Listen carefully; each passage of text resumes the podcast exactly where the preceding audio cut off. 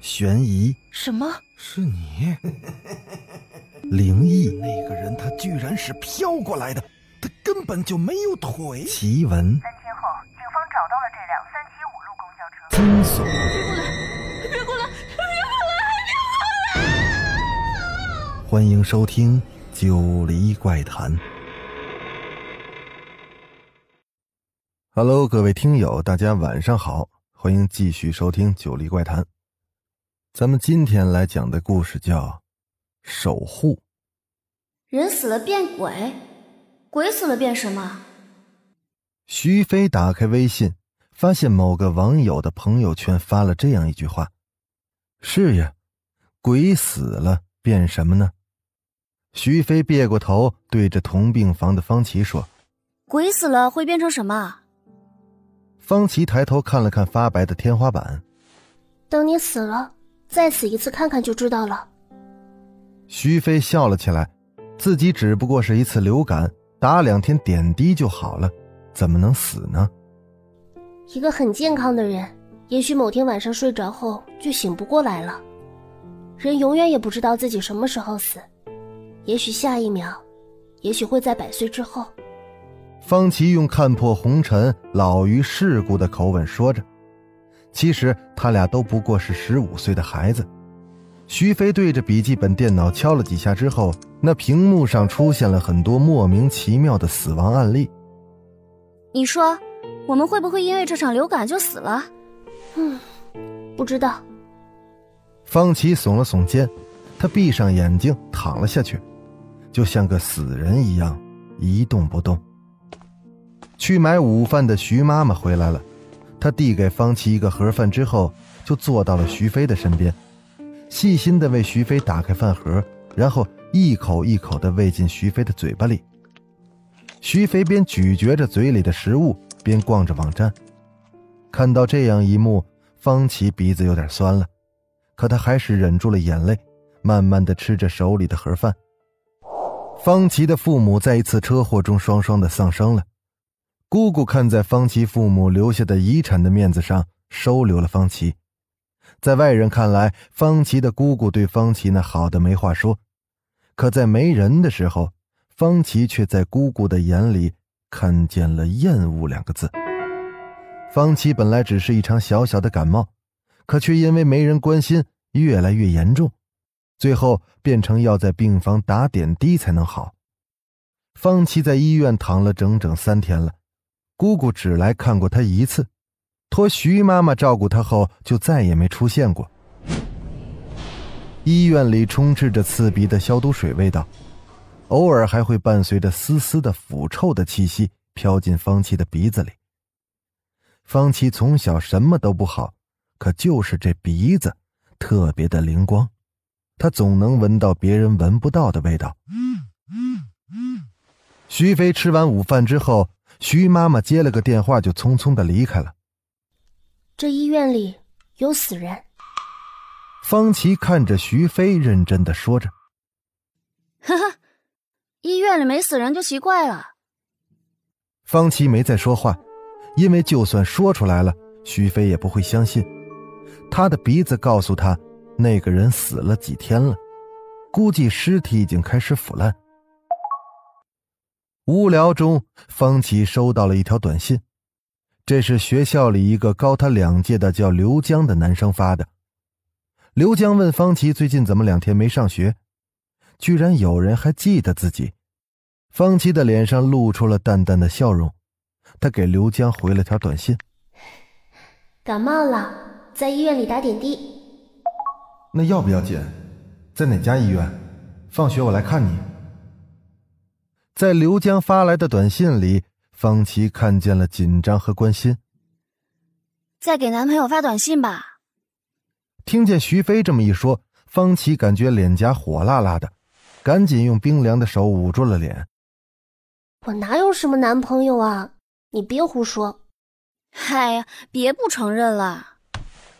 徐飞拿开了电脑，他特别认真的盯着方琦。给我说说你男朋友什么样？方琪刚想说什么，那空气里又传来了一阵腐臭的味道。让方琪的脸刷一下变得惨白。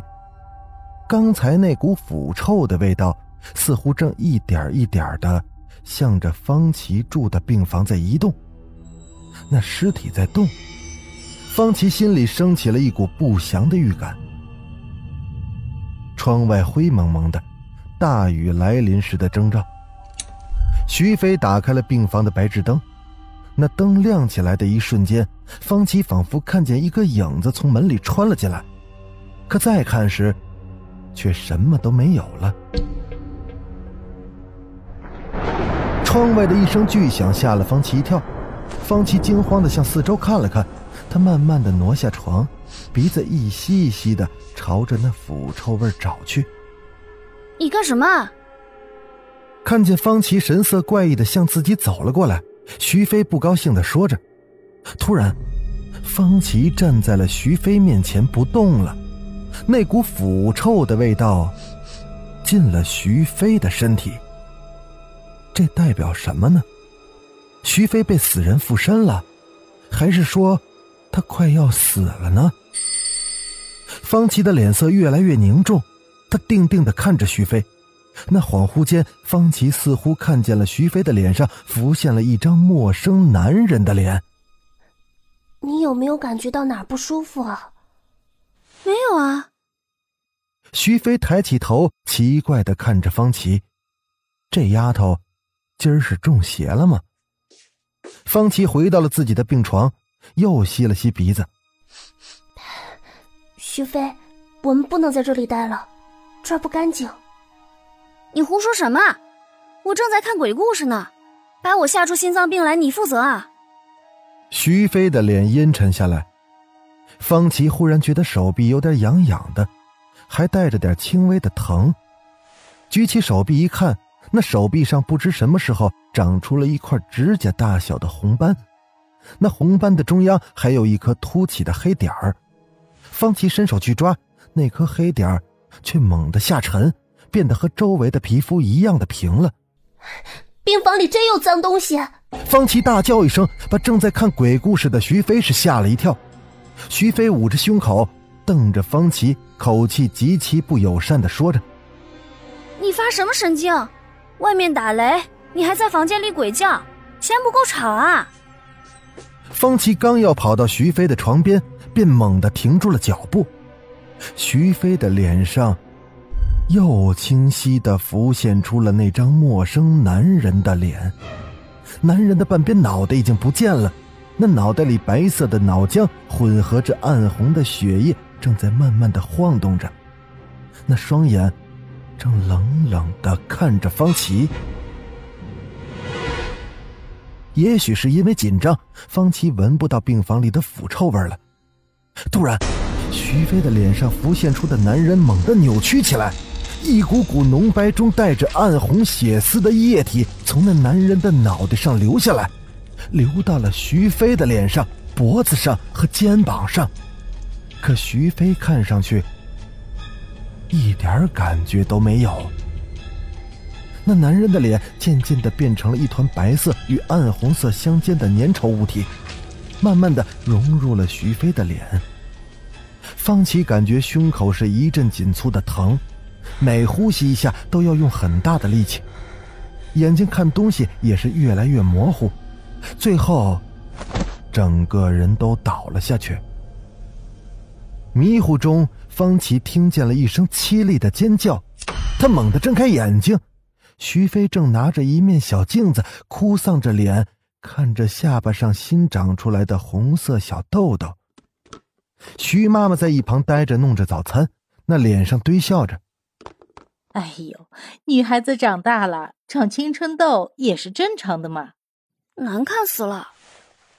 徐飞说着要用手去掐掉那青春痘，徐妈妈放下手里的早餐，制止了徐飞。哎，这样会留下疤痕的，等它长两天再挤。看到这儿，方琦突然很想念他去世的妈妈。要是妈妈在的话，也会和我说一样的话。给我一样的关怀。方琦抹了把湿湿的眼睛，他看了看门外，突然，他恨起了那个几天都没出现的姑姑。他拿走了父母留给他的遗产，却不履行对他应有的关照。徐妈妈盛了一碗瘦肉粥，递给了方琦，爱抚的抚摸着方琦的脸。哎呦，多吃点才好得快。方琦点了点头，他接过了瘦肉粥。刚吃完瘦肉粥，刘江就来了，手里还提了些零食和水果。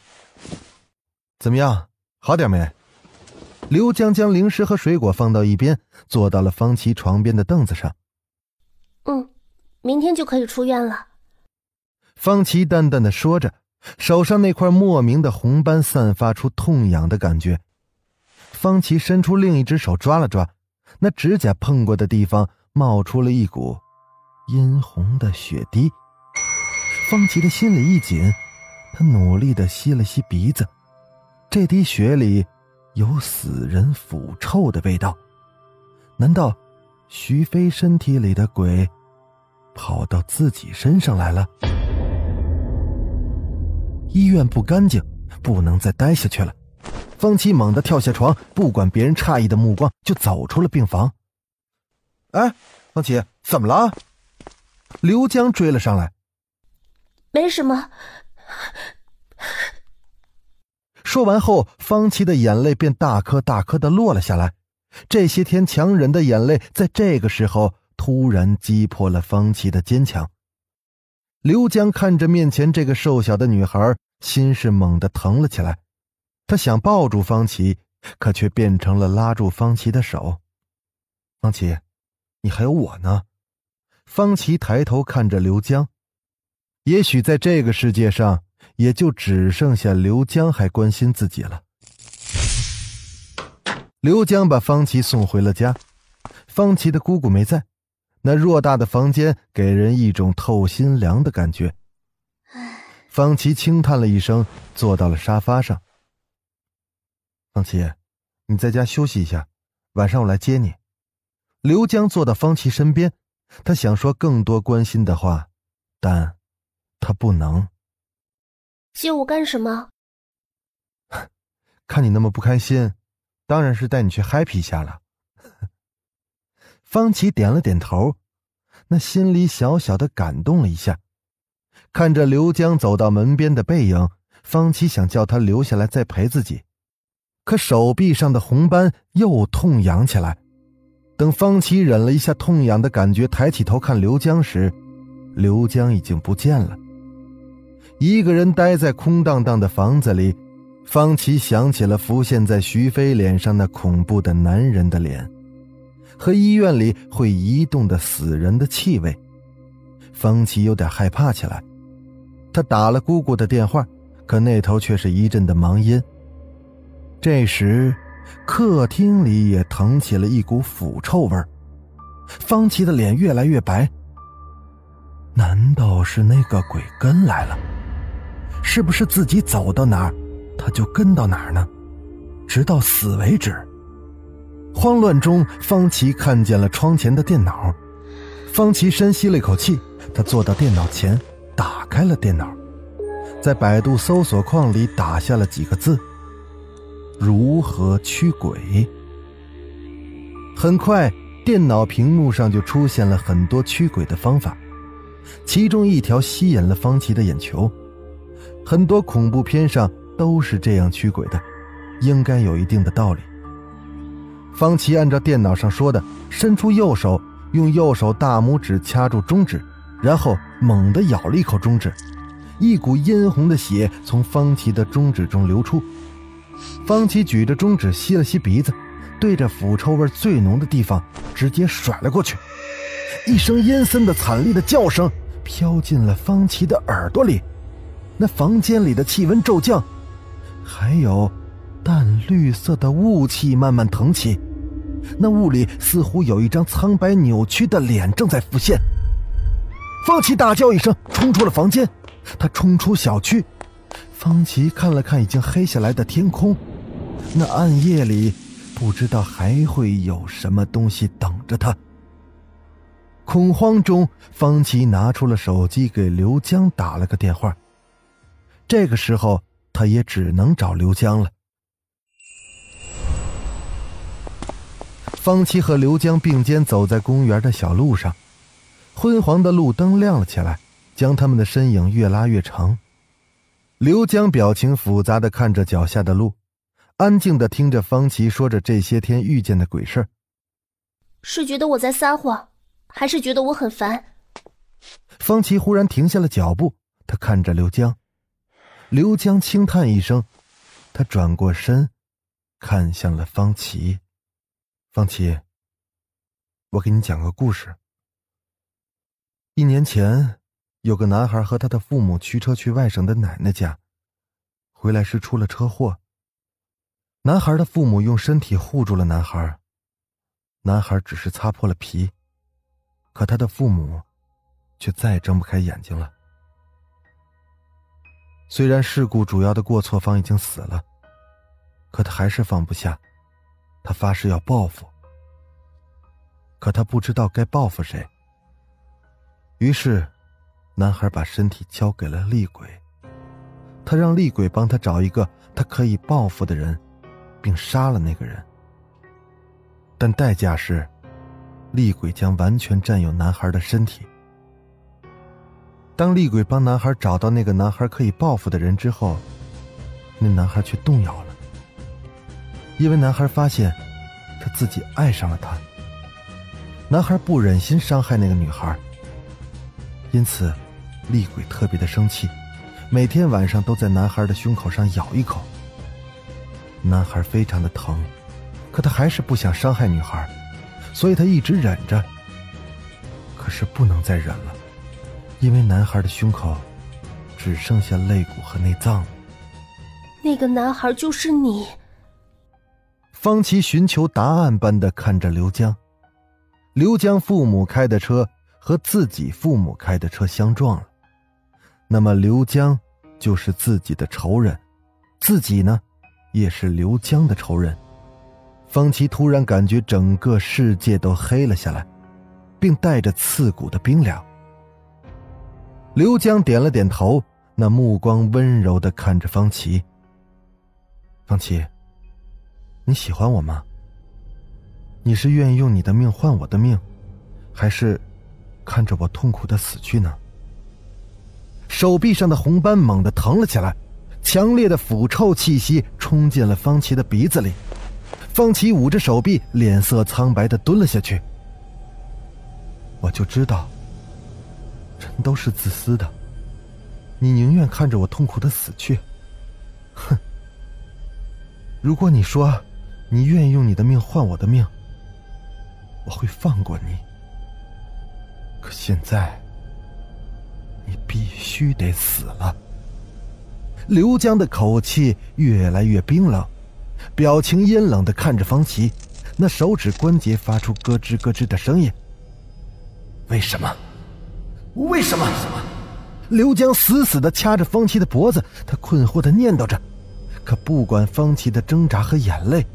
突然，刘江发现自己的手正在远离着方琦的脖子，一股奇大的力道让他手动弹不得。姑姑！方琦大叫起来。刘江猛地回头，一个脸色苍白、那眼白里充满血丝、黑色的头发杂乱的披在头顶上、周身散发出刺骨寒意的女人，站在了他的身后。女人阴冷的眼神让刘江忍不住打了个寒颤。刘江转身想连这个女人一起杀了，可他没想到的是，他的手竟然从女人的身体里给穿了过去。刘江一惊，刚想要跑，便被那女人长长的黑发给死死的缠住。只见女人的头发疯狂的变长，然后钻进了刘江的眼睛、鼻子、嘴巴和耳朵里。最后，刘江的喉咙里发出了一阵闷哼，就这么倒了下去。站在一旁的方琦从惊恐中回过神来，刘江死了，姑姑也不见了。姑姑，方琦对着空气大叫着：“我在这里。”一个轻柔的声音飘进了方琦的耳朵里，方琦感觉手臂上那块红斑痒痒的。他抬到眼前一看，红斑上有个扭动的黑点儿。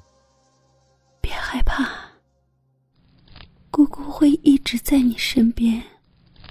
黑点扭动间发出了姑姑熟悉的声音，可是声音却越来越小，只有一张表情痛苦的脸，浮现又消失，消失又浮现。姑姑，你怎么了？